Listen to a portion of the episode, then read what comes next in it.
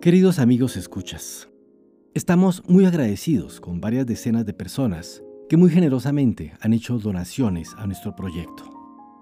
Son gestos que nos motivan enormemente y que representan un necesario apoyo a nuestros gastos. Hemos tenido que adquirir micrófonos profesionales, interfaces digitales, licencias de software de grabación, hacer adecuaciones acústicas en los espacios de grabación, costear labores de masterización y adquisición de bancos de sonidos. Quisiéramos invitarlo ahora a usted a hacer una pequeña contribución a nuestro trabajo y a nuestros costos. De serle posible, vaya por favor a la página anchor.fm slash érase una vez un cuento. Allí encontrará un botón que le permite hacer donaciones a partir de un dólar. Cualquier cantidad, por pequeña que sea, es para nosotros muy motivadora y una ayuda importante. Muchas gracias.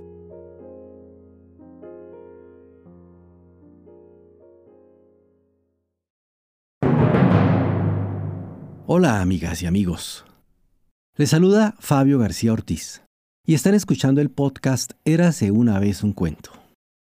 Este es el séptimo episodio dedicado a la lectura narrativa de A través del espejo y lo que Alice encontró allí de Lewis Carroll.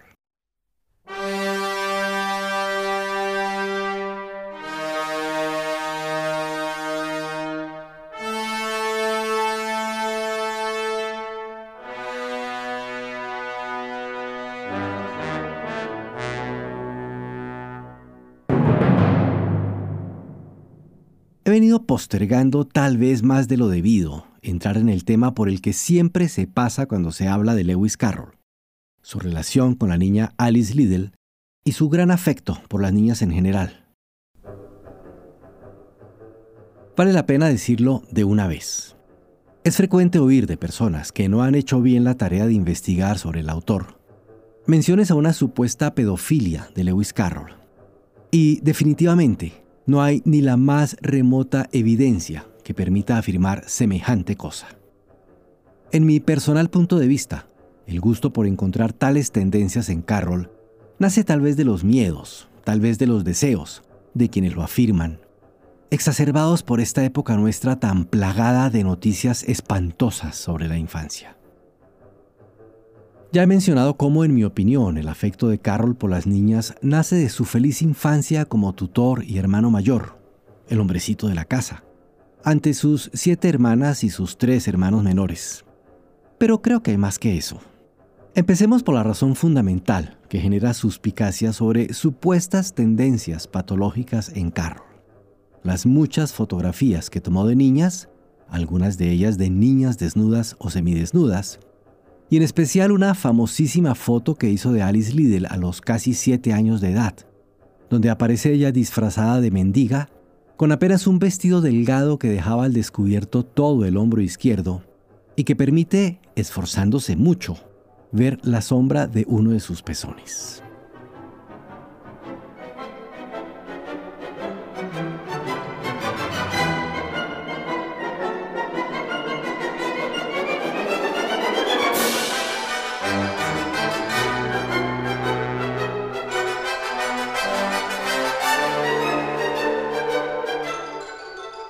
Empecemos por este dato. Dodson tomó muchas fotos de niñas y niños disfrazados de las más diversas formas, incluso de personajes literarios, como San Jorge, Caperucita Roja, o de personajes orientales. Esta foto de Alice Liddell precisamente se encuadra en esa intención, pues hacía referencia a un poema de Alfred Tennyson, a quien también fotografió, llamado Beggar Maid o La Pordiosera, donde el poeta hace una alegoría a la presencia colonial inglesa en África y la pobreza causada. Por otra parte, los motivos de niños y niñas desnudos eran de gran frecuencia en el arte, incluso en el arte reciente. Otra de las pioneras de la fotografía y el retrato, Julia Margaret Cameron, también tomó varias fotos de niñas semidesnudas en representaciones alegóricas. Por siglos la representación de ángeles inocentes se hizo con la imagen de niños y niñas desnudas, y durante la época victoriana, aprovechando el reciente invento de la fotografía, las familias se encargaban fotos de sus hijos e hijas desnudas que representaban ángeles, hadas, elfos, y las incluían en álbumes familiares o las utilizaban en tarjetas postales. Era una excelente alternativa para quienes no podían costearse el lujo de pagar un pintor y ante el atractivo que representaba esta nueva tecnología vista desde sus inicios como una forma de arte.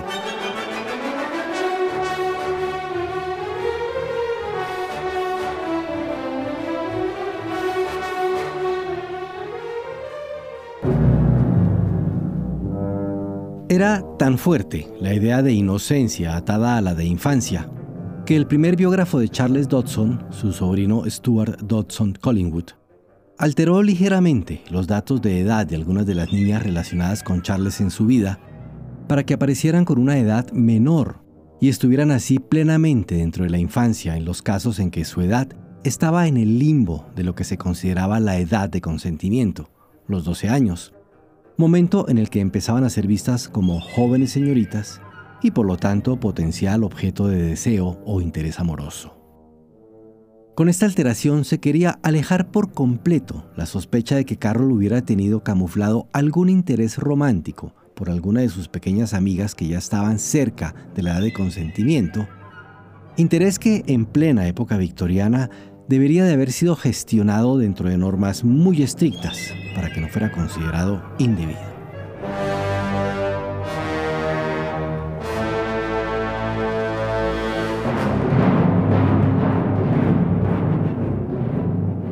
De las decenas de fotografías tomadas por Lewis Carroll que sobrevivieron, solo el 60% representan a niñas y unas pocas a niñas semidesnudas o desnudas.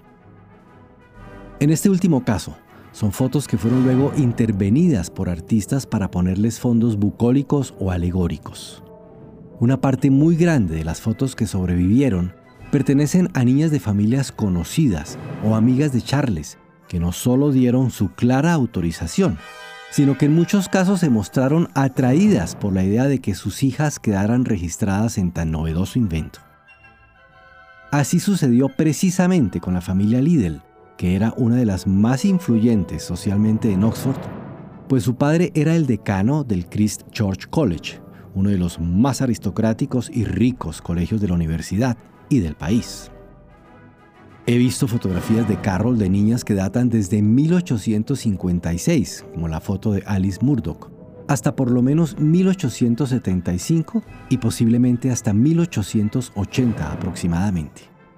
Eran generalmente niñas de personas conocidas o amigas de Carroll, ya lo dije, como la sobrina del poeta Tennyson, Agnes Grace Weld, disfrazada de caperucita roja en 1857, o la hija del escultor Richard Westmacott, Alice Constance, de 1864. Incluso fotografió de nuevo a Alice Liddell en 1870, cuando ya era una señorita de 17 años.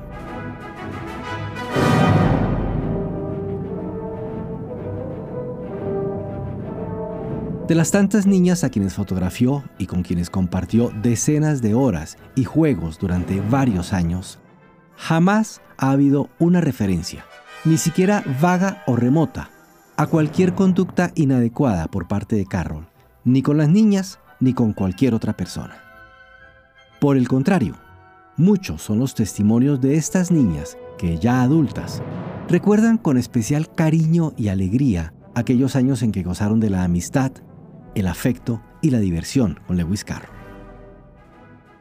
Asumir la idea de que se trataba entonces de un pedófilo perfectamente reprimido me parece que es la misma acusación que hace el rey de corazones en la escena final de Alicia en el País de las Maravillas, cuando señala al acusado que la prueba de su culpabilidad es el no haber firmado un papel que lo hubiera inculpado, pero que según el rey no firmó precisamente porque pensaba hacer alguna jugarreta con él.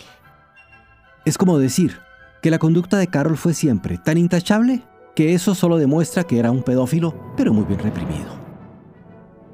Y permítanme dejar aquí, y hasta el próximo episodio, el tema de Lewis Carroll y su relación con las niñas, porque un nuevo capítulo ya está listo y esperándonos.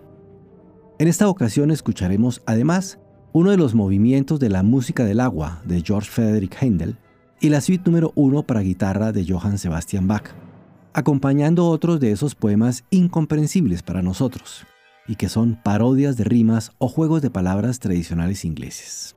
Espero que les guste.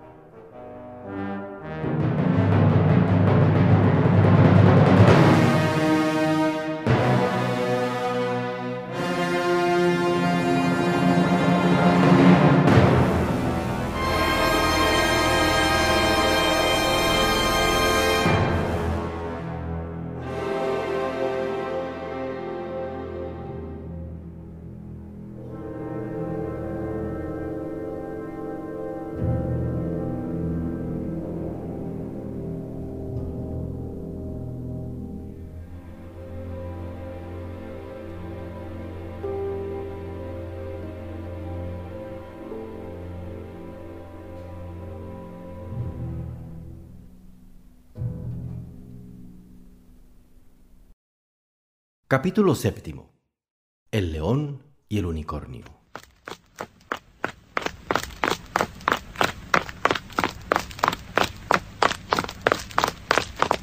Unos soldados aparecieron corriendo a través del bosque. Al principio venían de a dos o de a tres, después de a diez o de a veinte y por último en tan gran número que parecían llenar el bosque entero.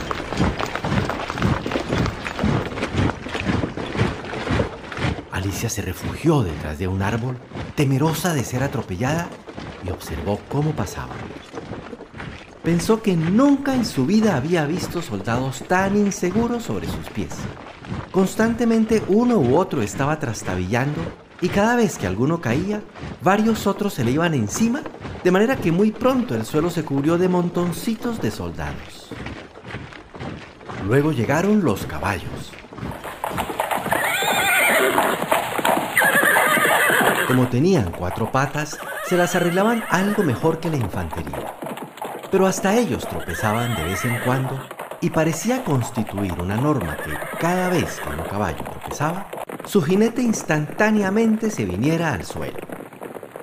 La confusión aumentaba sin cesar y Alicia se alegró mucho al salir del bosque y llegar a un lugar abierto. Allí encontró al rey blanco sentado en el suelo escribiendo diligentemente en su cuaderno de notas. Los envié a todos, exclamó el rey con aire de satisfacción al ver a Alicia. ¿No has visto unos soldados mientras venías por el bosque, querida? Sí los vi, dijo Alicia. Varios miles, me parece. Cuatro mil doscientos siete. Ese es el número exacto, dijo el rey, consultando su cuaderno. No puedo enviar todos los caballos porque dos se necesitan en la partida. Y tampoco he enviado a los dos mensajeros, aunque fueron a la ciudad. Ahora mira el camino. ¿Ves a alguno de ellos? ¿A nadie? Solo quisiera yo tener semejantes ojos, dijo ásperamente el rey. Ser capaz de ver a nadie y a esa distancia, además. Bueno, ya es bastante que yo pueda ver personas reales con esta luz. Alicia se perdió esto porque todavía miraba con gran atención hacia el camino, haciendo sombra a sus ojos con una mano. Ahora veo a alguien, exclamó al fin, pero viene muy lentamente. ¿Y en qué actitud tan extraña? Porque el mensajero avanzaba a saltos y se retorcía como una anguila con sus grandes manos extendidas a modo de abanicos a cada lado. De ningún modo, dijo el rey. Es un mensajero anglosajón, y esas son actitudes anglosajonas. Solo las adopta cuando es feliz. Se llama Haiga.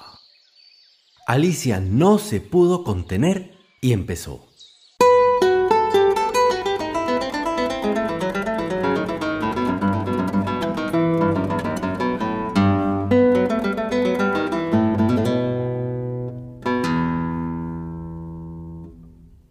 Yo amo a mi amor con H porque es hermoso.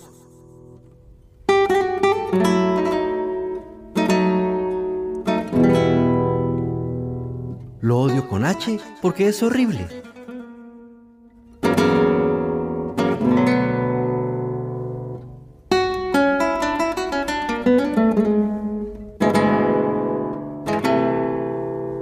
Lo alimento con...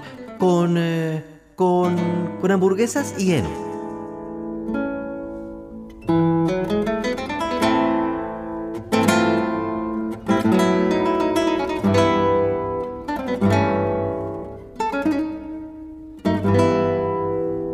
Se llama Jaiga y vive en... Vive en la hondonada.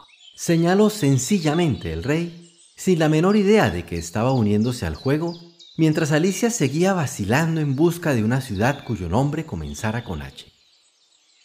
El otro mensajero se llama Hata. Necesito dos, ¿sabes? Para ir y venir. Uno para ir y otro para venir. Le pido que me disculpe, dijo Alicia sorprendida. Pedir no es honorable, contestó el rey. Solo quise decir que no había entendido, explicó Alicia. Porque uno para ir y otro para venir. No te lo dije, replicó el rey con impaciencia. Debo tener dos, para llevar y traer. Uno para llevar y uno para traer. En ese momento llegó el mensajero. Jadeaba demasiado como para pronunciar palabra y solo pudo agitar las manos y hacer las más horrorosas muecas al pobre rey. Esta señorita te ama con H, dijo el rey, presentándole a Alicia con la esperanza de desviar de sí mismo la atención del mensajero. Pero fue inútil. Las actitudes anglosajonas se hacían más extraordinarias a medida que pasaban los segundos mientras los enormes ojos giraban furiosamente de un lado a otro. Me trastornas, dijo el rey. Me siento desmayar. Dame un sándwich de jamón. Ante esto, el mensajero, para gran diversión de Alicia, abrió una bolsa que le colgaba del cuello y le ofreció un sándwich al rey, que lo devoró ávidamente. Otro sándwich, exigió el rey. Ya no queda más que heno, dijo el mensajero revisando dentro de la bolsa. Heno, entonces, murmuró el rey con voz desfalleciente. Alicia se alegró al ver que este alimento lo revivía bastante. No hay nada como el heno cuando estás por desmayarte, aseguró el rey a Alicia, masticando enérgicamente. Creía que arrojarle agua fría hubiera sido mejor, sugirió Alicia, o alguna sal volátil. No he dicho que no hubiera nada mejor, replicó el rey. Dije que no hay nada como el heno. Y Alicia no se atrevió a refutarlo. ¿Quién te pasó en el camino? continuó el rey, alargando la mano hacia el mensajero en procura de más heno. Nadie, dijo el mensajero. Muy cierto, dijo el rey. Esta señorita también lo vio. De modo que nadie camina más despacio que tú. Hago lo que puedo, dijo el mensajero con voz hosca. Estoy seguro que nadie camina mucho más rápido que yo. No puede hacer eso, dijo el rey. Si lo hiciera hubiera llegado aquí primero. Pero ahora que recuperaste el aliento, puedes decirnos qué sucedió en la ciudad. Lo susurraré, dijo el mensajero, poniéndose las manos en forma de trompeta sobre la boca y agachándose para acercarse a la oreja del rey. Alicia lamentó esto, porque también quería oír las noticias. Pero el mensajero, en vez de susurrar, simplemente vociferó con toda la voz que tenía. ¡Están de vuelta! ¿Llamas a eso un susurro? Exclamó el desdichado rey, saltando y estremeciéndose. Si haces eso otra vez, te haré mantecar. Me has sacudido la cabeza como un terremoto. Debe haber sido un terremoto muy pequeño, pensó Alicia, y se atrevió a preguntar. ¿Quiénes están de vuelta? El león y el unicornio, por supuesto, contestó el rey. ¿Luchando por la corona? Sí, sin duda, dijo el rey. Y lo más divertido del asunto es que se trata de mi corona. Corramos a verlos. Y partieron al trote, con Alicia repitiendo para sí, mientras corría, las palabras de la antigua canción. El león y el unicornio luchaban por la corona.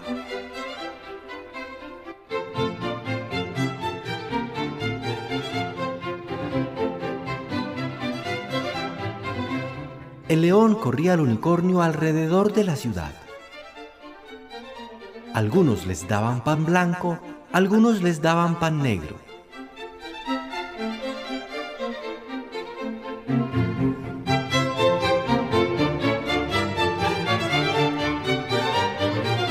Algunos les dieron budín de pasas y lo sacaron a tambor batiente.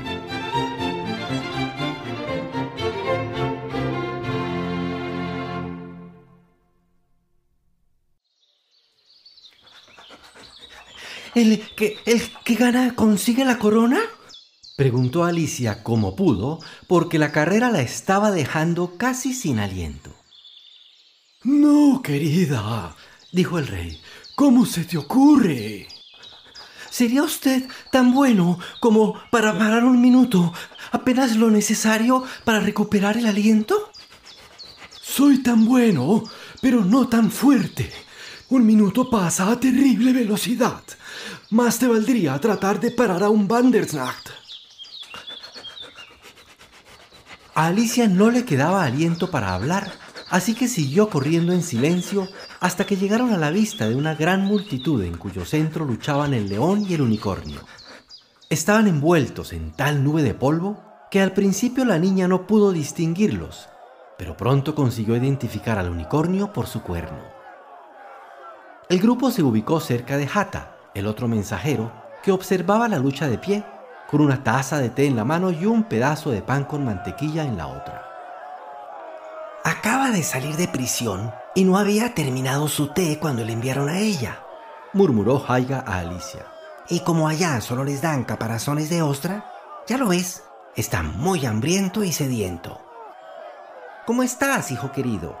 Continuó, rodeando cariñosamente el cuello de Hata con un brazo.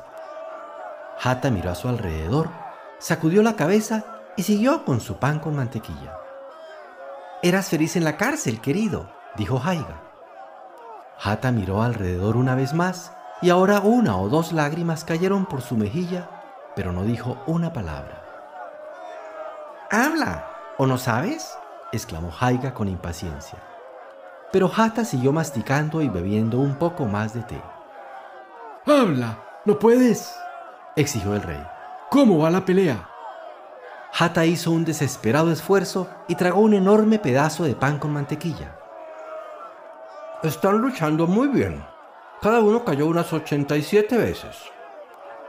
Supongo que en tal caso pronto traerán el pan blanco y el negro, se atrevió a preguntar Alicia. Se los espera ahora. Este es un pedazo que estoy comiendo. En ese momento se produjo una pausa en la lucha y el león y el unicornio se sentaron, jadeantes, mientras el rey gritaba. ¡Diez minutos para comer! Haiga y Hata se aplicaron de inmediato a la tarea, haciendo circular bandejas con pan blanco y negro. Alicia tomó un pedazo para probar, pero estaba muy seco. No creo que luchen más por hoy, dijo el rey a Hata. Ve y ordena que empiecen con los tambores. Y Hata fue, saltando como una langosta. Alicia estuvo mirándolo durante un par de minutos. De pronto su rostro se animó. Miren, miren, gritó señalando ansiosamente. Allá está la reina blanca corriendo por el prado. Viene saliendo del bosque. ¡Qué velozmente pueden correr estas reinas! Sin duda un enemigo la persigue, dijo el rey sin siquiera mirar. Ese bosque está lleno de enemigos. ¿Pero no va usted a correr a ayudarla? Preguntó Alicia muy sorprendida de que él tomara el asunto con tanta tranquilidad. No vale la pena, respondió el rey. Ella va tan terriblemente rápido. Sería más fácil atrapar a un Mandersnacht pero tomaré nota del asunto si quieres. Ella es un buen ser querido. ¿Ser se escribe con doble E? En ese momento el unicornio pasó lentamente ante ellos con las manos en los bolsillos. Esta vez sí llevé la mejor parte, preguntó dirigiéndose al rey al pasar. Un poco, replicó algo nervioso el rey. No deberías haberlo traspasado con tu cuerno, ¿sabes? No le hice daño, dijo el unicornio, sin darle importancia al asunto, y ya se iba cuando su mirada dio con Alicia. Inmediatamente se dio vuelta y quedó un rato mirándola con aire profundamente disgustado. ¿Qué es esto? dijo por último. Es una niña, respondió vivamente Haiga, ubicándose ante Alicia para presentarla y extendiendo ambas manos hacia ella en una actitud anglosajona. La encontramos hoy. Es tan grande como la vida y doblemente natural. Siempre creí que eran monstruos fabulosos, dijo el unicornio. ¿Está viva? Puede hablar, dijo solemnemente Haiga. El unicornio miró a Alicia como en sueños y le dijo, Habla, niña. Alicia no pudo evitar que sus labios dibujaran una sonrisa cuando empezó a decir, ¿Sabe que yo también creí siempre que los unicornios eran monstruos fabulosos? Nunca había visto uno vivo. Bueno, ahora que nos hemos visto el uno al otro, dijo el unicornio, si vas a creer en mí, yo creeré en ti. ¿Trato hecho? Sí, si quiere, dijo Alicia. Vamos, trae el budín de pasas, anciano, siguió el unicornio volviéndose hacia el rey. No quiero tu pan negro.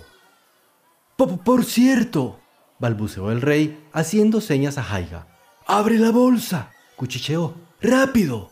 Esa no, está llena de heno. Aiga sacó de la bolsa un gran budín y se lo dio a tener a Alicia mientras buscaba un plato y un trinchante. Cómo salían todas esas cosas de la bolsa, Alicia no lo pudo adivinar. Para ella se trataba de algo así como un truco de prestidigitación. Mientras esto sucedía, el león se había unido a ellos. Parecía muy cansado y somnoliento y sus ojos estaban medio cerrados. ¿Qué es esto? dijo pestañeando lánguidamente hacia Alicia y hablando con una voz profunda y hueca que recordaba el tañido de una gran campana. Ah, ¿qué es? El unicornio replicó con vehemencia. Tú no lo adivinarás nunca. Yo no pude. ¿Eres un animal? ¿Un vegetal? ¿O un mineral? Preguntó, postezando ante cada palabra. Es un monstruo fabuloso, gritó el unicornio antes de que Alicia pudiera contestar. Entonces pásame el budín de pasas, monstruo, dijo el león, tendiéndose y poniendo la barba entre las patas. Y dirigiéndose al rey y al unicornio, agregó, Ustedes siéntense, ya lo saben, juego limpio con el budín. El rey Obligado a sentarse entre las dos grandes bestias, estaba evidentemente muy incómodo, pero no había otra ubicación para él. ¿Qué pelea por la corona podríamos tener ahora? dijo el unicornio, mirando a hurtadillas la corona que el rey estaba a punto de dejar caer de su cabeza a fuerza de temblar. Yo ganaría fácilmente, dijo el león. No estoy tan seguro de eso, dijo el unicornio. Vamos, si te corría alrededor de toda la ciudad, gallina, replicó iracundo el león, incorporándose a medias al hablar. Aquí el rey interrumpió para impedir que la disputa prosiguiera. Alrededor de toda la ciudad, dijo. Es un largo trecho. ¿Fueron por el puente viejo o por la plaza de mercado? La mejor vista es la del puente viejo. No lo sé, gruñó el león, echándose nuevamente. Había demasiado polvo para ver nada. ¿Cuánto tarda el monstruo en cortar el budín? Alicia se había sentado en la orilla de un arroyo con el gran plato sobre las rodillas y aserraba diligentemente el budín con el cuchillo. Es muy irritante, dijo, respondiendo al león. Ya se había acostumbrado a ser llamada el monstruo. He cortado varias tajadas, pero siempre vuelven a unirse. No sabes manipular los budines del espejo, observó el unicornio. Primero repártelo y córtalo después. Parecía una insensatez, pero Alicia, muy obediente, se levantó e hizo circular el plato. Entonces el budín se dividió por sí mismo en tres pedazos. Ahora córtalo, dijo el león cuando ella regresaba a su lugar con el plato vacío. Esto no es imparcial, gritó el unicornio mientras Alicia se sentaba con el cuchillo en la mano, sin saber cómo empezar. El monstruo le dio al león el doble que a mí. De todos modos, no guardó nada para ella, dijo el león. ¿Te gusta el budín de pasas, monstruo? Pero antes de que Alicia pudiera contestarle,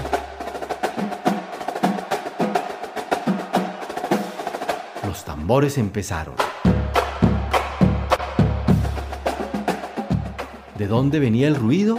Alicia no pudo descubrirlo. Los redobles parecían llenar el aire y sonar dentro de la cabeza hasta dejarla completamente sorda.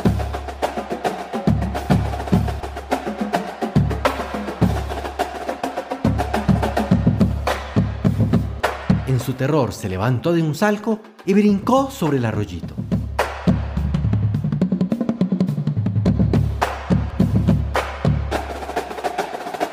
Apenas tuvo tiempo para ver que el león y el unicornio se levantaban, enojados al ver interrumpido su festín, antes de caer de rodillas y ponerse las manos sobre los oídos, intentando en vano cerrarlos al terrible estrépito. Si eso no los arroja de la ciudad, pensó, ninguna otra cosa lo conseguirá nunca.